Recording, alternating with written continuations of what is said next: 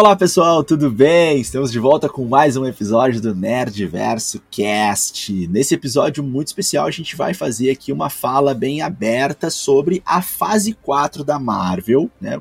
Prós, contras, elogios, críticas e vamos fazer aqui um top 10 produções da fase 4 da Marvel, né? Fase 4 que recém aí uh, se encerrou com Pantera Negra 2 e agora já vamos então para a nova fase e a gente quer fazer um fechamento com vocês. Mas antes de começar, deixa eu chamar aqui meu parceiro, meu colega Leandro Viana. E aí, cara, tudo bem?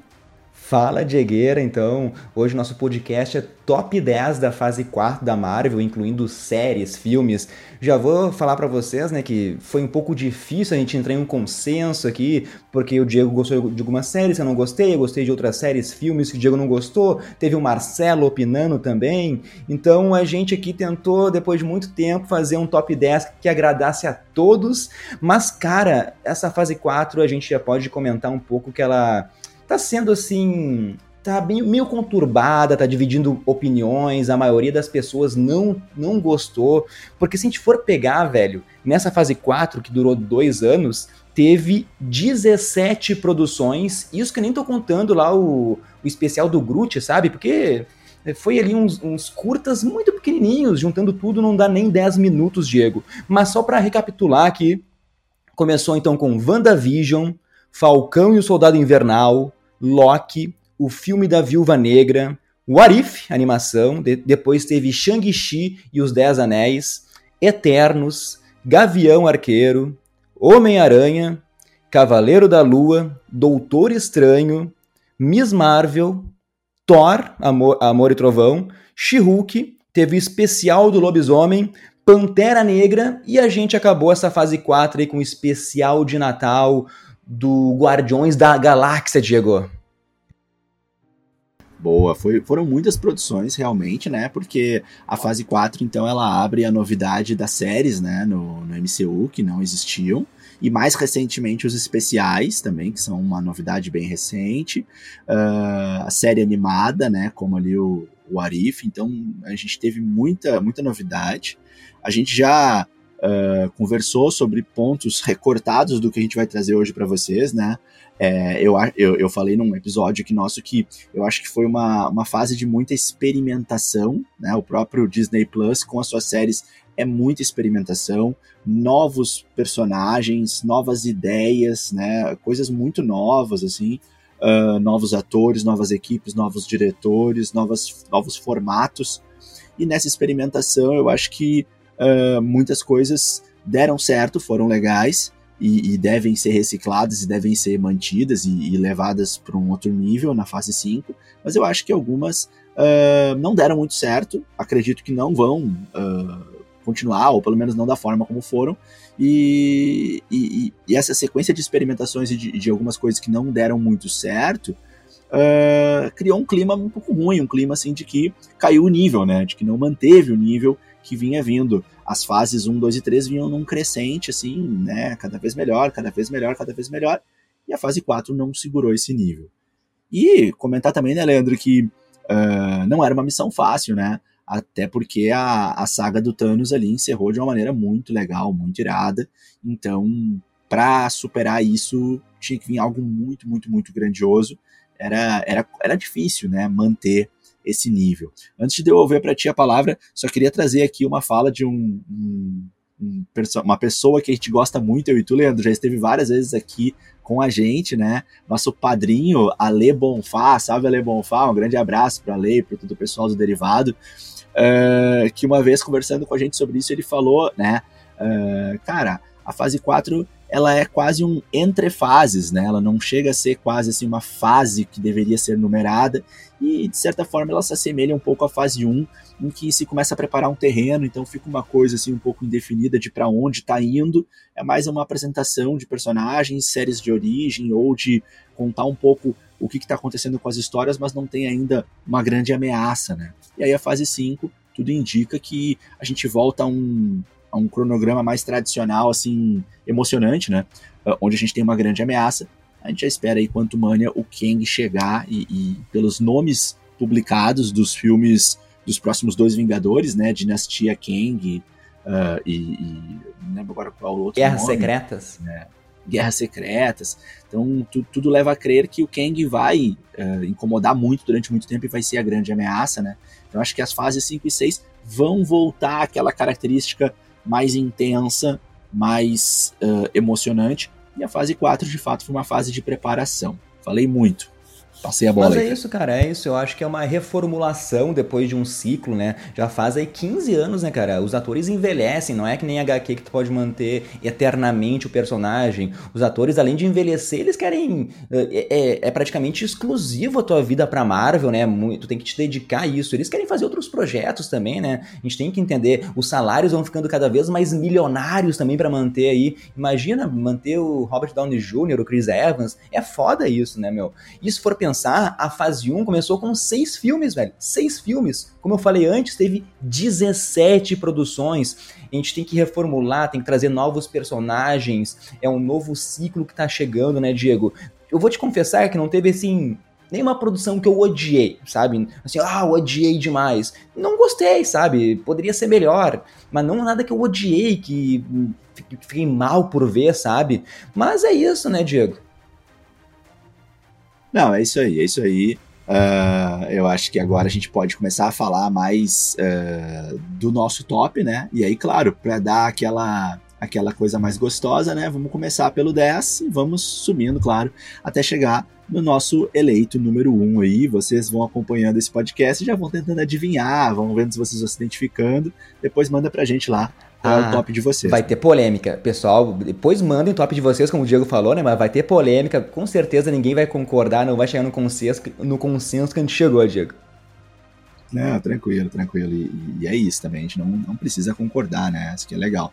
Uh, bom, então assim, no nosso top 10, quem abre aqui o nosso top 10 produções da Marvel da fase 4 é Falcão e o Soldado Invernal, né? Era uma série que eu tava com uma grande hype, Leandro, para assistir, assim, eu tava bem empolgado lá, o que lançaram lá, assim, as primeiras produções é, confirmadas da fase 4, né? Uh, Falcão e o Soldado eu tava bem empolgado começou uh, interessante, legal, e aí começou a ter algumas falhas ali no meio do processo. Hum, acho que não terminou muito bem, acho que deixou uns fios muito soltos ali e tal. Mas foi, foi uma série bem, bem interessante, né? Um, uma pegada assim, sem tanto superpoder, claro, é o que faz mais sentido ali, um pouco mais investigativo, um pouco mais da batalha corporal mesmo. Uh, e legal a brincadeira com o Soro, né? O Soro voltando com tudo, o Soro do Super Soldado, né? Voltou com tudo aí nessa série e faz todo sentido, né? Então, uh, bem, bem interessante. É, um personagem que eu achei muito legal de ver crescendo ao longo da série foi o, o, o novo Capitão América, que depois vai virar, né? O, como é que é o nome? Agente uh, americano John Walker. Agente americano.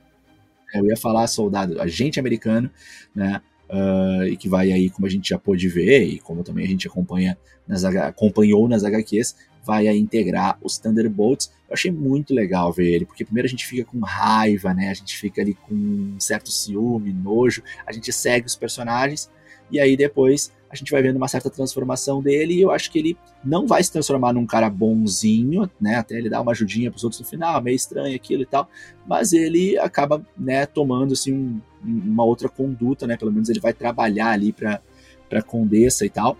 E a gente tem aquela cena icônica, né, Leandro, que foi muito legal de quando ele fica muito indignado quando mata um amigo dele e aí em praça pública ele mata, né, um dos dos apátridas, né, com um escudo cheio de sangue e as pessoas filmando, né? Aquela cena eu achei incrível, para mim aquele é o ponto alto da série, é aquela cena.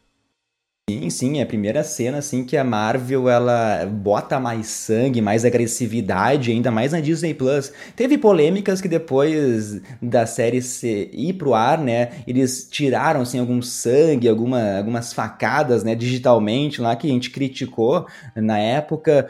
Cara, pontos altos é que a série meio que foi um, um máquina mortífera, uma dupla ali entre o Buck e o, e o Sam Wilson, nosso Falcão, que agora é o Capitão América. Teve toda essa trajetória para ele se transformar em Capitão América. Como tu falou, foi a introdução né, dos Thunderbolts, com dessa Valentina, né, nos apareceu e depois ela vai fazer várias pontas, é nosso novo Nick Fury, né, Diego? Então, eu gostei também do John Walker, ele é um cara meio desequilibrado, o soro não bateu muito bem nele.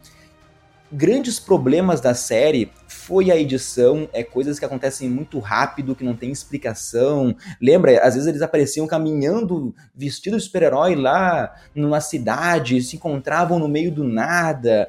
Mas pontos positivos, Barão Zemo, Barão Zemo foi um, um grande ponto, né? O cara teve uma, uma, a cena da dança que virou meme, Diego. Teve a participação das Dora, da Dora Milaje também, cenas de, de luta muito bem coreografadas, mas e, claro, né? E teve toda a questão do racismo que a série trouxe, né? Com o Isaiah Bradley, muito legal trazer o primeiro Capitão América negro também, né? Então, que muito legal. Teve também a primeira, talvez, a segunda, né? A participação de talvez uns jovens vingadores ali com o Patriota, com o neto do Isaiah Bradley. Mas é isso. No meio faltou algum roteiro, porque parece que eles pensaram como filme e picotaram, não pensaram como série, sabe? E eu acho que isso é o principal defeito de Falcão e Soldado Invernal, Diego. É, eu acho que é isso também. Acho que foram algumas quebras de, de roteiro e de, de sequência, assim, de montagem, que eu acho que não ficaram muito legais, né? Mas esse aí, então, é o nosso décimo lugar, né? E tá entre os 10, né, Leandro? De 17 produções, tá entre os 10. Então a gente não tá também só criticando, né? Mas a gente tá aí posicionando, assim, prós e contras, né? No nosso top 10, seguimos então para o nosso número 9. Para o nosso número 9, a gente colocou aí um filme, um filme que foi muito aguardado, que foi muito assim hypado e que prometia uma entrega gigantesca. E claro que isso é sempre perigoso, né? Tinha aí uh, uma, uma diretora muito, muito famosa, já renomada, já assim super estrelada e vinha com um elenco assim de peso, né? Você já deve saber de quem eu tô falando. Tô falando do filme Eternos, esse conjunto de heróis aí uh, já milenar, né, que estavam aí escondidos no planeta Terra sem precisar ir para ativa, segundo o código de regras deles, né, que só se in, só interferem quando é para enfrentar os deviantes. Os deviantes então não eram mais uma ameaça e os eternos então viviam aí entre os humanos, mas não se intrometiam. O bicho pegando um monte de ameaças aí, os nossos heróis morrendo, dando sangue e os Eternos gravando filminho, Leandro. E aí? Cara, tenho certeza agora que o pessoal vai cair em cima da gente. Tem, assim, ó, a maioria das pessoas não gosta de Eternos, consideram um dos piores filmes da fase 4. Eu até gosto, sabe, cara? Eu acho legal. Claro que o filme tem, tem seus problemas. A diretora, a Chloe Zhao, ela veio de um Oscar, né? Ela ganhou um Oscar e já estava filmando Eternos. Então a fotografia é linda. Só que o grande problema é que eu acho que ela teve, ela não teve tanta liberdade, sabe? Ela teve que seguir as regras da Marvel. Ela não conseguiu botar 100% do, do trabalho dela em cima do filme. E Eternos, cara, tem um grande problema, que é um filme longo, né? Tem muitos personagens para ser, serem trabalhados e, tipo assim, ninguém conhecia nenhum personagem. E tinha, além disso, dos Eternos, vai ter lá o Danny Whitman, vai ter o Cavaleiro Negro, vai ter os Deviantes, vai ter que explicar Celestiais. Então, é um filme meio confuso e o final, o final a gente pode criticar porque o final não faz muito sentido, né? Sim, é, para mim o pior realmente é o final, assim, eu, eu fui pro cinema com bastante medo, né, de como que eles iriam explicar tantos personagens sem deixar a desejar, e eu confesso que eu gostei, eu achei que ficou bastante equilibrado a forma como os personagens foram apresentados, principalmente os Dez Eternos, assim, porque eu, eu me lembro que eu conversei contigo e falei assim, bah, cara, eu não tenho uma memória muito boa, eu acho que eu vou ficar confundindo os nomes no cinema lá, não vou, vou, vou me achar, e não, cara, assim, eu acho que foi muito bom a caracterização de personalidade, características, nome, origem dos personagens. Acho que dentro do tempo que se tinha, eu acho que ficou equilibrado. O Danny Whitman ficou um pouquinho mais em segundo plano, ele aparece mais no início, depois mais no final. Ali eu acho que uh, talvez pudesse aparecer mais, mas é que não era o foco de fato, né? Uh, agora, o grande problema de fato para mim é, é, é, esse final em que a gente aguardava uma batalha de proporções assim, né, gigantescas, com o Celestial acordando e o Celestial foi ali congelado e tal, e também o, o próprio. Uh, Icaris. fugiu o nome agora. O Icaris, o próprio Icaris, né, que uh, tava tão assim focado né, na, na, na, concepção que ele tinha do que, que é o certo e o que, que é o errado, né? E, enfim, ele estava ali disposto a fazer tudo para impedir que os uh, outros Eternos conseguissem êxito ali é, é, em, interromper a, o nascimento do Celestial. E aí, de repente, assim, no meio da batalha, ele se convence de que vai, não vai mais lutar e ainda vai contra o Sol, assim, o que eu achei totalmente desnecessário só para relacionar né, com, com o Ícaro, né, o deus grego. Tudo bem que o Ícaro fez isso, né, voou em direção ao Sol e morreu, mas não, não tinha necessidade de repetir isso no filme. Na minha opinião, isso é uma das piores partes, assim, além de, né, teoricamente, matar um, um cara, assim, que eu acho que seria muito bom de ter em outras, outras produções, ou se vai trazer ele de volta, como que vai fazer essa costura sem ficar uma coisa feia, uma coisa forçada, uma coisa que não vai ser legal. Então, o final, para mim, assim, uh, deixou bastante a desejar. Agora, uh, algumas piadas muito boas, os personagens muito, muito bons de assistir, adorei os personagens em geral, sabe, assim, Macari, Druig, é, uh, uh, o, como é que é, o Fastos, nossa, cara, adorei, né, o Gigamesh, Kingo, então, nem se fala, né, as brincadeiras ali, as piadas estavam muito boas, efeitos especiais estavam lindos, estavam muito bonitos os efeitos do filme, Angelina Jolie estava muito irada, aquela questão daquela doença, que ela, que ela tinha uma doença, né, de, de eterno que ela tinha, então, assim, o filme estava indo muito bem, 80% do filme eu adorei mas o final realmente eu achei catastrófico. Sabe o que, o que eu não gostei também, dei algo mais meu, é que eles mudaram muito assim a concepção que era dos quadrinhos, sabe? Dos eternos. Os deviantes ali no filme, na verdade, não serviram para nada, sabe? Deixaram, os, reduziram os deviantes a apenas uns monstros ali. Não tem toda uma mitologia incrível nas HQs que a gente fez vários vídeos aqui. Então, algumas mudanças para se encaixar em um filme não ficou legal. Daí quando foge muito do quadrinho, eu sei que é uma adaptação, mas fugiu muito, era muito melhor no quadrinho, que nem quando se a gente for falar do Gore, por exemplo, que fugiu pra, do vilão dos quadrinhos pro filme, daí essa caracterização eu não gosto. Mas enfim, esse é o nosso top 9, né? Vamos já pro oitavo lugar no nosso ranking, e daí é uma série desse ano muito boa, Cavaleiro da Lua, né? Trouxe aí o nosso herói mais sombrio, né? Não tão sombrio foi pra série, mas com várias personalidades que, assim, ó, é, é, é uma das melhores atuações do ano, Diego. Sim, sim, sim. Cara, eu adorei essa série. Eu assisti ela duas vezes, né? Primeiro assisti com o Nerdverso acompanhando ali logo que saiu o episódio, e depois assisti mais uh, um tempinho depois com a minha esposa, né, que ela começou a ver, aí fui acompanhando com ela e quando eu vi pela segunda vez gostei mais ainda. Achei uma série muito gostosa, muito divertida, né, uh, com bastante referência, tá? Uh, em alguns pontos eu achei ela às vezes um pouco repetitiva nos cenários né, e na, na, na, nas tramas dos episódios. É, eu acho que a série correu um certo risco em alguns momentos de, de ser muito criticada. No entanto, uma pessoa em especial, na minha opinião, assim, deu o sangue na interpretação. Acho que se envolveu demais, que é, né, o, o ator ali. Uh, poxa, o Oscar Isaac. Os nomes todos, Leandro. Oscar Isaac.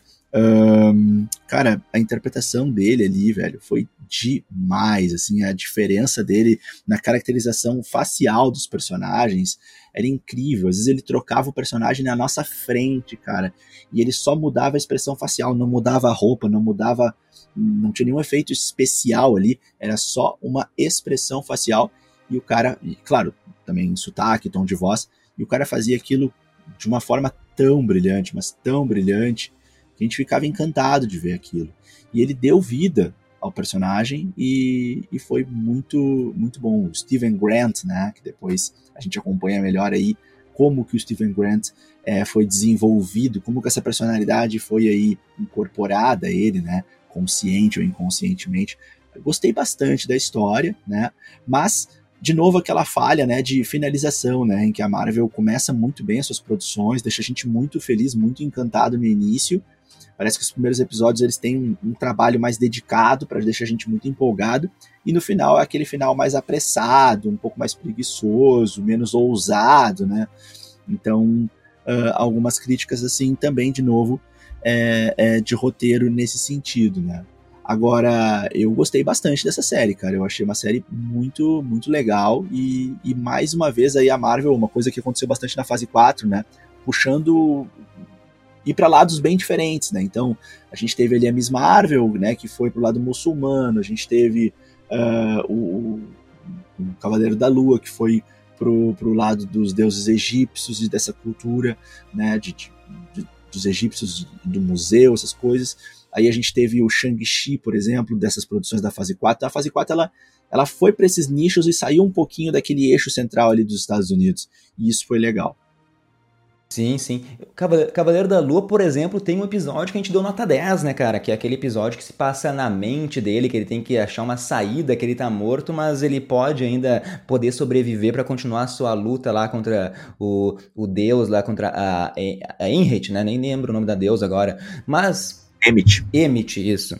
Mas teve. O grande problema, eu acho, da série foi a comédia que não precisava. A Marvel quis colocar sua fórmula aqui, então muitos momentos de comédia meio que tirava o foco, sabe? Não, não, não fazia sentido. E o final, né, com aquela luta lá com o sítio do pica-pau amarelo, que lá é, é, um jeito muito ruim de acabar a série, mas mesmo assim, mesmo assim eu ainda quero uma segunda temporada, porque eu quero o Cavaleiro da Lua aí nos Filhos da Meia-Noite, eu acho que é um baita personagem, eu acho que ele é muito complexo, na verdade meu, meu, meu, maior, medo, meu maior medo era como iriam adaptar Cavaleiro da Lua, sabe? Então, eu acho que foi bem feito, mas principalmente por causa do Oscar Isaac. Eu acho que o ator, se não fosse o Oscar Isaac, eu acho que daria muito errado, Diego. E já pode chamar o nosso próximo top aí. Beleza, então. Então agora chegamos no, no, nosso sétimo lugar do nosso top 10, produções da fase 4 da Marvel, encerrando essa fase. E no sétimo lugar entrou aí, já beliscando uma vaga no top 10, a produção mais recente, né, o especial de Natal dos Guardiões da Galáxia. Que coisa divertida e gostosa, né? O James Gunn, ele só se supera, ele só ou mantém ou eleva o nível. Uh, que mente criativa, né? Que coisa maravilhosa que foi esse especial, né? Bem como um especial deve ser, com piadas é, gostosas, divertidas, os nossos personagens já queridos, mas trazendo alguns personagens novos, né? Muitas referências ao que aconteceu de verdade nas HQs, um cuidado grande também com a trajetória do MCU, com as coisas que já aconteceram, com um encaixe legal, onde é que estão os personagens, o que, que veio antes, isso foi respeitado, especialmente conexões com os filmes anteriores, dos Guardiões 1 e 2, né? Preparações também para o que virá depois, para o Guardiões volume 3. Uh, ah, e uma história muito gostosa, muito engraçada. E, e, ainda teve emoção, né, cara? Isso eu não esperava, assim, né? Eu esperava apenas, talvez, um pouco de batalha. Batalha não teve, né? Uh, e, e, e, esperava piadas, né? Mas eu não esperava uma questão mais, assim, de da gente se emocionar, da gente ficar feliz, assim, aquele sorrisinho bobo no rosto, até o olhinho meio molhado. Então, foi uma grata surpresa. Eu já esperava algo bom, mas eu esperava bem mais simples. Veio bem além do que eu esperava. Então, muito gostosinho, muito divertido. Sim, cara. Oi, James Gunn já vem assim com a trilha sonora, a gente sabe que vai conquistar a gente. E ele fez o feijão com arroz, né, meu? É, é um especial de Natal, então é para ser algo feliz, né, meu? É para lembrar ali, não esqueceram de mim, que deixa a gente reunido com a família. Não precisa ter batalha, era, era, era o nosso final de ano ali para ver com o pai, com o vô, com os filhos, sabe? Pra, é bem divertido. Também é um pouco, é um pouco, dá um medo, né? Porque esse especial é, uma, é um conto, digamos, tá aí no nosso, é o nosso top 7, né, Diego? Então, é, é meio controverso que teve outros filmes e séries que estão atrás desse especial. Mas, enfim, não, não tem discussão o James Gunn soube sim. A gente, faz pouquíssimo tempo que a gente fez aí um nosso podcast analisando o especial de Natal. Então ouçam lá que a gente, vocês vão ver o porquê a gente gostou tanto, né? E indo pro nosso próximo, agora um filme, é o sexto lugar, esse aqui tem gente que odeia demais, que é Doutor Estranho no Multiverso da Loucura. Eu acho um filme legal, não, não, não, não tenho ódio por ele, sabe? Eu só acho que ele não correspondeu às expectativas. Ele poderia ser muito maior do que foi entregue. Isso daí é, é, algo triste, sabe? Porque nos prometeram um filme nota 10, nos entregaram um filme nota 7, 8, sabe? Mas eu acho legal, eu acho um bom filme, Diego. É, exatamente, esse é o problema, né? O problema desse, desse filme foi uh, a forma como ele foi vendido e o que foi entregue. O problema é esse, na verdade, né? Se não tivesse anunciado nada e só tivesse entregado o filme, talvez fosse um pouco melhor. Agora tem coisa que a gente vai criticar mesmo que não tivesse entregado nada, né? Uh, que, que é, por exemplo, uh, o final ali com a Wanda de repente resolvendo parar de ser má só, né? E tal, ali, aquele final ali, né? Eu achei uh, bastante conveniente. E outra coisa também que uh, incomoda bastante é, poxa, o corte, né? O corte gigantesco. A gente estava esperando aí um filme que honrasse o subtítulo, né? Multiverso da Loucura, né? Doutor Estranho 2 no Multiverso da Loucura. Quando tu coloca um título como esse, e ainda mais tendo passado aí tanto por Ultimato quanto por uh, Homem-Aranha, né, que foram filmes que trouxeram coisas pra gente assim antigas, né, pra gente relembrar, que reuniram coisas mais antigas, Multiverso da Loucura tinha tudo para reunir um monte de referências. Tava rolando muito boato ali que nós teríamos muitas outras participações e referências, e a gente sabe que cerca de 40 minutos de filme foram cortados, né? Isso veio à tona também. Então eu acho que é, boa parte desses 40 minutos poderia ter feito a diferença, cara. Poderia ter deixado mais rica a obra, com mais participações, com mais referências, e aí ter trazido um pouco mais do multiverso da loucura, né? O Doutor Estranho ficou ali passeando por alguns, alguns, alguns universos ali, não foram muitos e tal. E, e no fim a gente teve aquele final apressado, né? E, e enfim, para mim não, não agradou tanto o final ali. Agora, é um filme que ele é um pouco ousado em algum sentido, porque ele uh, é um filme mais sombrio, né? Como a gente já esperava ali do diretor Sam Raimi. Foi legal ver o Sam Raimi de volta aí, né?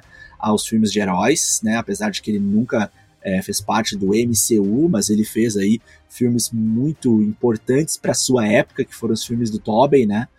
Uh, então, muito legal a gente poder ver ele de volta. Efeitos especiais eu achei que estavam bons, eu não, não acho que tenha que criticar assim tanto. É, por exemplo, aquela cena das músicas, né, da, da letra da música, daquela batalha com as trilhas sonoras, com as, as letrinhas de música, tava, tava bem bonitinha, bem interessante. E a apresentação ali da, da América Chaves, né? Acho que foi um ponto alto também, uma coisa legal de ver, né? Mais um, uma personagem aí dessa nova geração que tá chegando pra gente, chegou bem, a atriz que interpretou fez um ótimo trabalho. Então, um filme com prós e contras aí, equilibrados. É um filme bom, só que deixou a desejar, né? Esse é o grande problema, né, de ter várias produções acontecendo ao mesmo tempo. Eu ainda acho que o final, aquele terceiro olho do Doutor Estranho, tá muito mal feito, sabe? A gente, é, a gente acabou de ver o filme da Múmia de 99 para fazer um Nerdverso retrô. Cara, e para mim é praticamente o mesmo efeito especial, sabe? E o grande problema é que o multiverso teve algumas participações que foram dos Illuminati, foram assim, ó, acho que desperdiçaram, sabe? Já foi entregue, entregue muita coisa nos trailers, eu acho que isso atrapalhou demais a, a nossa, a, a, nossa a novidade, sabe? A gente já sabia o que esperar ali. Acho que os Illuminati morreram muito fácil. E o final, como tu falou, né, da Wanda, ela não querendo ser má, parece que se repetiu em todos os filmes da Marvel. Shang-Chi foi assim com o pai do Shang-Chi. O Duende Verde no final ele meio que não quer mais matar ninguém. Vai acontecer isso com o Gore, vai acontecer isso lá em Pantera Negra. Cara, é sempre o mesmo final, sabe? Então, esse é o grande problema da fase 4. Parece que tudo é igual, só que contado de, de um jeitinho diferente, sabe, Diego? Mas tu falou praticamente tudo aí de Doutor Estranho. Vamos pro nosso top 5 que agora sim vai, ficando, vai funilando aqui, pessoal já deve estar pensando quais são as produções que sobraram, né? Em quinto lugar, então, tá Pantera Negra, Wakanda Forever aí, que eu acho que o ponto positivo do filme é a apresentação do Namor, Namor um baita personagem, sabe? Eu ainda não gostei da, da Shuri como Pantera Negra, e o grande problema é, é isso, né, cara? É o Chadwick Boseman. Ele era a alma do primeiro filme. Esse segundo não chega nem perto do quão grandioso foi o, o primeiro Pantera Negra, Diego. Mas teve momentos legais, sabe? A Riri, a Riri Williams foi um personagem que eu gostei. Eu tô ansioso para ver a série dela. Mas é isso, né, cara? De novo, o final lá meio que. Hum, a Shuri na verdade, em nenhum momento do filme foi apresentado um grande ódio da Shuri. Ela vê a mãe morrendo, ela, vai, ela dá a reviravolta que ela quer destruir tudo, vai querer matar o Namor e, não, e vai querer que as duas civilizações entrem numa guerra eterna. E no final, daí ela muda de opinião. Né? Então, é um roteiro também que não me agradou muito no final é bem bastante repetitivo, né? De novo essa essa mesma condução assim do arrependimento no final, assim, né? Uh, cara, é, para mim é, é, difícil, né? Assim a, a Shuri é, não, não acho que se encaixou bem ali no papel uh, como como uh, representando o manto, né? Levando adiante o legado do Pantera. Mas também, cara, eu acho que com qualquer um quase seria muito difícil, né? Porque é o que a gente falou, o Chadwick ficou. Né, ele, ele, ele fez assim muito bem o personagem e fica muito difícil de imaginar alguém no lugar dele. Uh, me incomoda a Shuri muito também porque ela não é uma guerreira, né? Então eu preferia, sabe, Okoye, Mbaku, que são lutadores, né? Que sempre lutaram, entendeu? Sempre defenderam o povo de Wakanda lutando. Eu acho que a Shuri é importante, ela é da família real. Acho que ela pode ser rainha, ela pode ser uma das defensoras, mas a questão é ir pro front, sabe? Ir pro combate corpo a corpo nunca foi o dela. E, e ela vai né, e, e, luta super bem e tal. Tudo bem que recriou a erva, que dá né, uma super força e tal, mas ainda assim, nenhum momento, e aí me corri se eu estiver errado, né? Mas a erva, ela te dá força, ela te dá resistência, mas ela não te dá habilidades de combate, né? Uma habilidade de luta, de defesa, e isso faz muita diferença na hora do combate, né? E aí parece que magicamente ela tinha essas habilidades para lutar contra, é, por exemplo, Namor, que é esse sim já um combatente experiente. Eles sempre faziam os exercícios de, de, de luta e faziam as incursões, então é, é um, uma diferença muito grande num combate corpo a corpo, né? Então, para mim, seria muito mais coerente ao Okoye, por exemplo, assumir o manto. E também poderíamos ter nesse filme uma condução de separação, de não necessariamente mais rei e, e guerreiro serem a mesma pessoa, né? Poderíamos separar. Então teríamos quem leva adiante o manto do guerreiro e quem leva adiante o manto do rei. E aí a Shuri daqui a pouco poderia ser a rainha, né? No lugar da Ramonda quando a mãe morre. Né? É, eu Agora... acho que a Shuri ela não tem habilidades políticas e não tem nem habilidades de luta. Eu acho que a Shuri tinha que ficar mesmo no, no seu meio tecnológico, sabe, Diego? Eu não consigo ver a Shuri em nenhum dos lados. Ali ela é a rainha, né, cara? Né? Ali ela é a melhor, né? Exatamente. É, mas eu acho que ela não tem nem. Não é tanto nem política e nem, nem lutadora. E mais o filme, a nota 10 é na homenagem. Homenagem do início ao fim, é um filme que fez a gente chorar. Isso a gente tem que dar os créditos. Foi perfeito isso por tudo que aconteceu na vida real, né, com a perda do Chadwick, Diego. Sim, sim, sim. A homenagem tá espetacular, né? O filme começa muito bonito ali, mostrando ali o, o, velório, que não chega a ser tão emocionante, mas a abertura, né, no letreiro da Marvel, totalmente em silêncio, só com imagens dele, ficou bem forte, assim, tocou a galera na sala de cinema, né? Rola aquele silêncio em que, sem, com, sem se combinar, todo mundo fez um minuto de silêncio ali, porque a gente acaba entrando naquela atmosfera e o final, né? O final é, é lindo, é muito bonito na beira da praia, a Nakia, né? Contando então para Shuri uh, o, o, combinado, né? Como que ele fez, uh, como que ele preparou, né? A, a, despedida dele, apresentando o filho dele, foi muito bonito e como a gente já falou, né? Na, no podcast especial, que a gente detalha melhor isso que eles fizeram de maneira similar ao que aconteceu na vida dele, né? Ele sabia que tinha uma doença terminal, ele não quis contar para todo mundo e apenas preparou a família dele para isso. Então, de maneira muito similar, uh, trouxeram isso para a, a, despedida do personagem. Eu achei muito bonito, achei que ficou é, respeitoso, né, com a família e acho que colocou um ponto final nisso de uma maneira muito, muito legal. E só mais uma última crítica, né, Leandro, que é como uh, eu, eu, gostei muito da interpretação do namoro, gostei da caracterização, gostei do personagem. Agora, a, a, a, forma como contaram a história dele ali, principalmente a história do nome dele e de como ele surgiu ali, uh, ali aquilo ali me incomodou um pouco, né? Porque a gente fez um estudo bem profundo assim sobre qual é a verdadeira história do namoro nas HQs. E nossa, foi uma adaptação muito grande, assim, até achei uma coisa meio tosca, meio infantil ali, o nome Namor ser não amor enquanto que nas HQs Namor na língua Atlante significa filho vingador. Olha como tem um peso, olha como é muito mais bonito, muito mais forte, né? Mas aí é a opinião minha. Sim, sim. E Diego, o grande problema, o Namor é unanimidade, todo mundo curtiu o personagem, curtiu o, o ator na pele do, do Namor ali. Só que a Marvel não pode fazer nenhuma produção solo do Namor. Os direitos estão com a Universal de filmes solos, séries. Então o Namor só vai, por enquanto, aparecer aí. Uh, como coadjuvante em algum filme ou série, né? Isso é o grande problema, né, Diego? Mas vamos aí pro nosso top 4, que é um filme que eu adoro demais, demais. Tem muita gente que não gosta. É, é, a fase 4 é isso, né? A fase 4 não, é, é, bem difícil as produções que agrada ambas, todas as pessoas, né? Sempre tem uma divisão. Mas o quarto lugar, para mim e pro Diego, é Shang-Chi.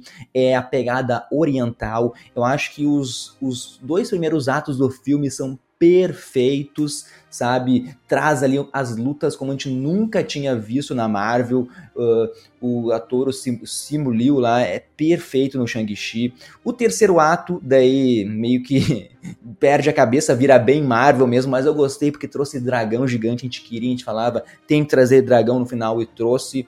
Uh, é, é, vai cair de novo no que a gente falou, né? Do final, sempre o pai do Shang-Chi, que até então era o grande vilão, ele meio que se arrepende dos seus atos e ajuda o filho daí, mas trouxe personagens muito legais. A Aquafina, a atriz lá, como a amiga do Shang-Chi, tá hilária. Gostei demais dela, Diego. Kate, é, não. A, as piadinhas estavam boas, não, achei que não estavam tão exageradas. Uma hora ou outra ali talvez pudesse dar uma reduzida, mas foi pouca coisa, né? Uh, o Simulio estava muito bem no papel.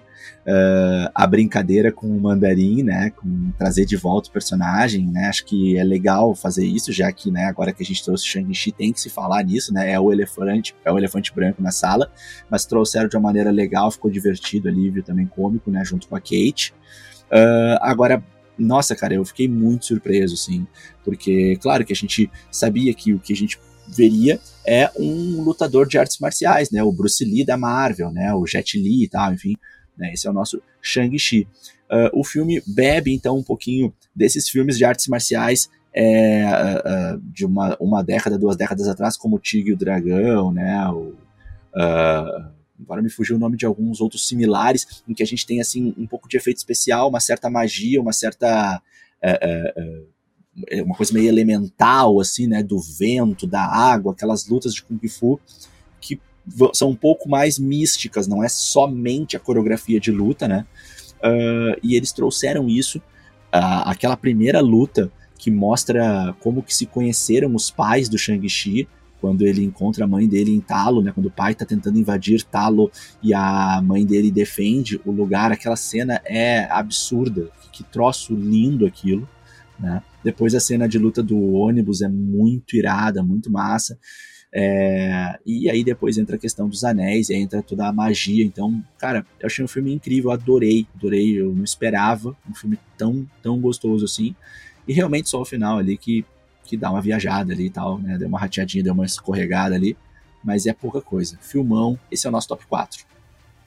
Indo então pro terceiro lugar, a medalha de bronze aqui, entre as melhores produções dessa fase 4, Diego. Tá aqui. É, foi difícil escolher os três, os três primeiros tá WandaVision, a série que abriu, né, essa fase 4, inovadora, né? Começou com episódios preto e branco, a gente não sabia o que estava acontecendo, uma maluquice atrás da outra, foi mudando de épocas em épocas, genial isso, de décadas em décadas, né, isso que eu quis falar. Daí depois cada episódio era um deleite que a gente conseguia, fazer várias teorias. A gente caiu aí no, no Mephisto, a gente achou que o Mephisto ia aparecer, pensávamos que ia seguir o caminho dos quadrinhos, mas foi muito divertido. Uh, Elizabeth Olsen, magnífica. A uh, Agatha Harkness, uma baita personagem, né? O final, de novo, vai cair né, no que a Marvel sempre repete, que é, por exemplo, a bruxa enfrentando a sua contraparte, enfrentando uma outra bruxa. Mas, cara, visão tava sensacional. Os filhos da Wanda, todos os mistérios, cara. Foi assim, ó, foi como quando começou o Nerdverso Cast, ainda com outro nome, né? Então eu tenho um carinho muito especial por WandaVision.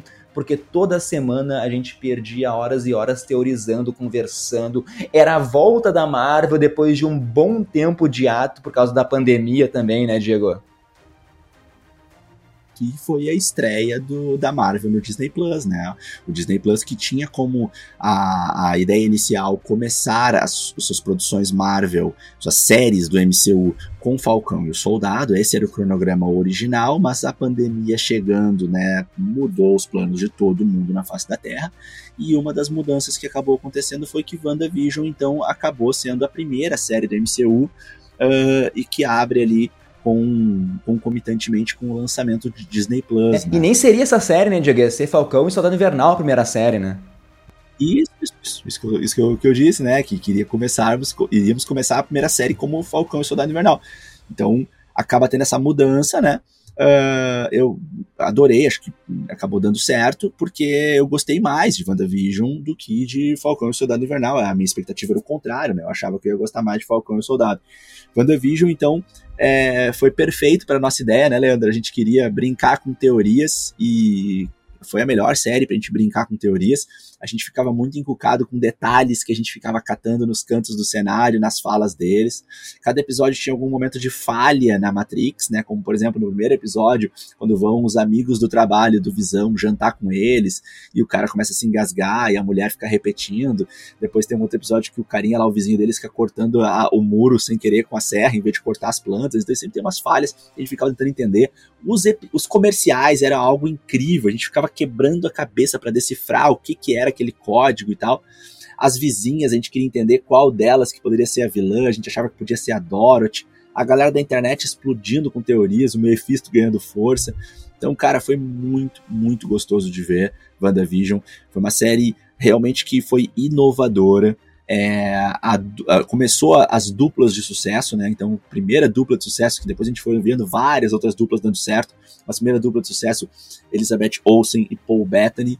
E até mesmo a Darcy, né, entrou muito bem depois do final, né, tava muito legal de ver. Então, tivemos a introdução também ali da, da, da Mônica Rambeau e tivemos a brincadeira muito divertida com o, o, ator que fez o Mercúrio, né, o Evan Peters, né, e, e ainda os filhos da Wanda sendo introduzidos aí, que foi muito legal de ver as crianças crescendo ali, os meninos trabalharam muito bem os, os pequenos atores ali, os jovens atores, que esperamos revê-los em outras produções aí, integrando os Novos Vingadores, os Jovens Vingadores. Só uma coisa, Diego, que eu achei muito legal que tu falou da Mônica Rambeau, foi a primeira vez então que a gente viu na Marvel um outro lado do blip, né? Quando ela tava no hospital lá e as pessoas desapareceram, né? Então, então isso foi muito louco, né, Diego? Exatamente, exatamente. E depois disso, as séries e filmes começaram a trabalhar isso, né? Bom, pegaram daqui para frente, cada uma mostrou um pedaço de como é que continuamos após o Blip. Então, a série foi top, adoramos, foi muito legal. A batalha final, visão branco, por sinal, né? Foi uma das teorias que a gente acertou, né? Então foi, foi, foi muito, muito, muito massa ali toda é, essa, essa série. Finalizamos o nossa medalha de bronze, então vamos agora para segundo lugar. E quando a gente divulgar o segundo lugar, aí eu acho que vocês já vão se ligar, né? Porque agora a gente está chegando em duas, duas produções da Marvel da fase 4 que foram muito elogiadas, a galera gostou bastante de modo geral. Um, qual será a segunda, qual será a primeira, né? Das que estão aqui, no, na nossa opinião, não necessariamente vocês vão concordar, mas o nosso segundo lugar, então. Loki, e a TVA, né, a agência de variância temporal, Loki, que loucura que foi essa série, série incrível, gostei demais, não esperava uma entrega tão intensa assim do Tom Hiddleston. Eu já gostava dele nos filmes, ele veio crescendo ao longo dos filmes, né? Se tu olha lá o primeiro filme em que ele aparece, lá o primeiro Vingadores, ou é o, o Thor, não lembro qual a primeira aparição dele, se é o primeiro Thor ou se é o primeiro Vingadores. Uh, é, o primeiro, é o primeiro Thor, né? Eu acho que é a primeira aparição dele. Enfim, as duas primeiras aparições dele são mais simples. Depois ele já entra com aquela personalidade dele que já vai ficando mais divertido, que tu não sabe se ele tá ajudando, se ele vai trair, daí ele trai, daí ele ajuda de novo, e tu nunca sabe se pode confiar, e se morreu, se não morreu. E vai ficando cada vez melhor. E então na série é, é demais. Mais uma dupla que ficou muito legal, ele com o Owen Wilson, né, com o agente Mobius. Uh, a, a Lady Locke ali, né, que entra na verdade como Sylvie. Cara, série demais. As brincadeiras com as variantes do Loki, uh, as brincadeiras com outros variantes, é, a, a, a, as, as, viagens que eles vão e voltam no tempo, uh, o podar ali da agência, uh, ridicularizando as joias do tempo, e no final a gente vai lá pro vazio e temos a temos o velho Loki, temos o Kid Loki, o Crocodilock, né, referências ainda ao Frog, né, ao Thor Sapo. Uh, a gente tem referência escondida do, do helicóptero do Thanos, né, que aparece no episódio das HQs. E a gente tem aquele final incrível, ousado, e que mostra que, de fato, essa não é uma série que veio para fazer pouco, né, Leandro? Essa é uma série que veio com impacto. Ela já era uma série ousada, porque ela é a série que está apresentando o grande nome vilanesco para fase 5, né? Que é o Kang. O Kang já aparece nessa fase, já se fala em multiverso nessa série que ainda está na fase 4. Então, para mim, é uma das séries, talvez, uma das que mais mexe uh, os, os pauzinhos ali para a entrada da fase 5. Enquanto a maioria das produções da Marvel não tem um compromisso tão grande em seguir a história, essa é uma série que ousa mais. O que, que tu achou, Leandro? Qual a tua opinião sobre ela? Não, cara, foi. Loki foi incrível, porque se vocês. Todas as séries a gente fez, a gente acompanhou semanalmente, falando nossa opinião, criando teorias. E Loki foi uma série que desde o começo a gente sempre apostou que o Kang seria o grande vilão, que ele iria aparecer. A gente já sabia que ele estaria enquanto Mania e a gente apostava que ele sim seria apresentado no final de Loki, e quando isso se concretizou, foi uma felicidade imensa pra gente. A gente ria sem parar né, no final do último episódio lá, foi muito legal acompanhar Loki. E Muita gente vai considerar WandaVision em segundo lugar, melhor do que Loki, mas pra gente Loki é, é o nosso medalha de prata, tanto que é a única série que teve já uma, vai ter uma segunda temporada, né? Nenhuma outra série teve continuação, teve apresentações de personagens, né? E cara, assim, ó, o Mobius, o Loki, a Sylvie, todo mundo muito bem nos seus papéis, sabe, Diego? Mas é isso, cara. Tu falou tudo aí, não vou me repetir nas palavras. Loki foi sensacional. Tô ansioso já para a segunda temporada, né? E agora não resta dúvida, a grande medalha de ouro, o primeiríssimo lugar do Nerdverso é Homem-Aranha, Homem né? Homem-Aranha. Até me, me, me, confundi com as palavras aqui. Homem-Aranha, cara, que foi a nostalgia uh, gigantesca. Uh, não é à toa que é o filme que bateu um bilhão aí facilmente da Marvel. Acho que foi o único filme até agora, né? Dessa fase 4 aí que bateu um bilhão. E, cara, ver o Andrew e o Toby de novo foi algo tão bom, algo tão nostálgico. A gente sabe que o roteiro é bem fraco, né? A gente não é, a gente comentou isso, mas foi tão gostoso o, a gente acompanhar o filme que isso supera todas as suas falhas, trazer aí William Defoe. Cara, William Defoe ganhou na nossa enquete o melhor vilão da fase 4, né? A nossa enquete que a gente fez no nosso Instagram. Então, mexe com o multiverso tudo, né, Diego? E foi assim um deleite pra gente.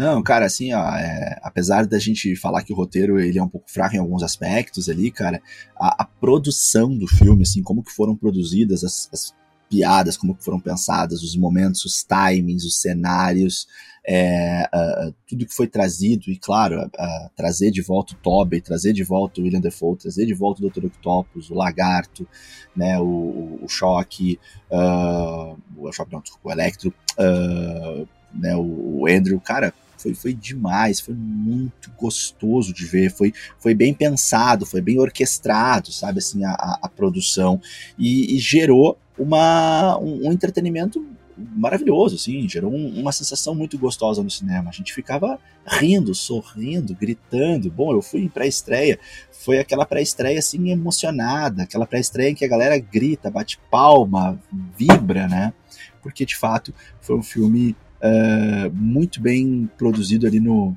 no fanservice, né? O fanservice foi incrível nesse filme, assim, foi algo muito, muito, muito legal, muito bem feito. Hein, Diego, e esse filme, esse filme ousou porque matou a Tia May. Isso eu não esperava, eu achava que não teria coragem, então é outro ponto alto, sabe?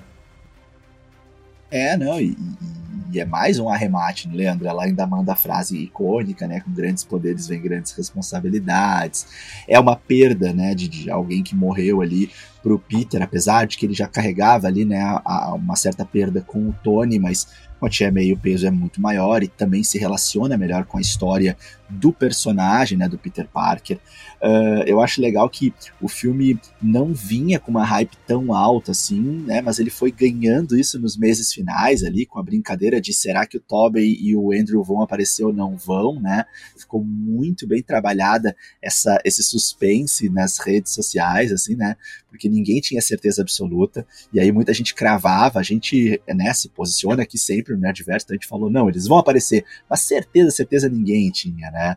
E aí a galera brincava, vai aparecer três, três, uh, como é que é o nome do, do principal? Três Tom Holland, né? do filme. Então, uh, o filme foi ganhando, ganhando, ganhando, assim, uma hype, chegou no cinema, a galera empolgadíssima, o filme entregou, devolveu essa empolgação pra gente, a gente explodiu de alegria lá dentro do cinema. E, assim, cabe lembrar, né, cara, que o Homem-Aranha é um dos personagens mais queridos, né, mais carismáticos da Marvel, sempre foi, desde a época das HQs, né, não é à toa que é o personagem preferido do Leandro, e, e assim, a gente tinha aí um medo muito grande de que Tom Holland, sendo um terceiro Homem-Aranha no intervalo de 20 anos, poderia ter pela frente um desafio tão grande que não fosse capaz de, de aplacar, de, de conseguir corresponder, né? Porque o Tobey, na época que ele veio, foi legal de ver o Tobey, depois cansou um pouco. Aí o Andrew foi melhor que o Tobey, mas o, o segundo filme né, deixou um pouco a desejar. Mas o Andrew também era legal de ver, era gostoso de ver. Agora, mais na reta final, a gente começou a relembrar e começamos até a sentir uma saudade assim, do Andrew. E o Tom então veio com essa responsabilidade grande e fez um ótimo Peter Parker, muito bom. E aí ver os três juntos, cara, que, que, que final bonito, assim, cara, foi muito legal. Então, realmente, uh, aqui acho que a gente não teve, né, nessa da decisão do número um, eu e o Leandro, a gente não teve nenhuma dificuldade é, unânime que Homem-Aranha foi, então, pra gente aqui do Nerdverso, o melhor, a melhor produção da fase 4. Então é isso, pessoal. Espero que vocês enviem pra gente aí o top de vocês, comentem, pode mandar por mensagem, nos nossos posts lá no, no nosso Instagram. E acabando aqui, finalizando o nosso podcast, nosso último bloco, que é dos abraços para quem é, segue o nosso Instagram, NerdVersoCast, para quem é inscrito no nosso canal. Lembrando que os abraços é sempre um, um oferecimento do curso Propulsa, que é preparação para Enem e vestibulares em matemática. Então, se tem dificuldade nessa matéria, vai lá no YouTube, digita Propulsa e te inscreve no canal. E os abraços de hoje, então, são pro Gustavo Marques, Enzo Godoy, Carlos Cafasso, Gabriel Teixeira, Mary Santos, Marissa Lemos, Diego Mizuno, Ednei Bezerra, Watusi Marcos, Rafaela Dornas, Rayane Pascoal, Felipe Teixeira, Gabriela Barreto, Raí Costa e para Roberta Chaves. E a gente vai ficando por aqui, então vou deixar o Diego se despedir e acabar nosso podcast. Isso aí, galera. Mais uma vez, muito obrigado pela companhia, pela parceria, pela audição, pela visão. Não sei como é que você está acompanhando esse podcast ou esse vídeo. Muito obrigado mais uma vez por estar com a gente. Recentemente a gente comemorou aí a retrospectiva do Spotify, que trouxe pra gente os nossos números de 2022, números incríveis. A gente ficou, uau, estarrecido assim com os resultados, e isso se deve à parceria, à credibilidade, ao quanto que vocês acreditam, gostam e tornam tudo isso possível possível, né? E o YouTube também está vindo forte, aí a gente está muito feliz com os resultados. Vocês continuem apoiando, continuem trocando com a gente, mandem sugestões, interajam com a gente nas redes. Pode falar com a gente lá no Insta também se quiser, no arroba NerdversoCast, que a gente adora trocar essa ideia com vocês e a gente faz esse conteúdo para vocês. Esse podcast se despede por aqui, mas vocês sabem, a gente está toda hora com vocês nas redes e muito mais está vindo por aí. Aguardem. É isso aí, galera. Um grande abraço em todos vocês e até a próxima. Tchau, tchau. Valeu.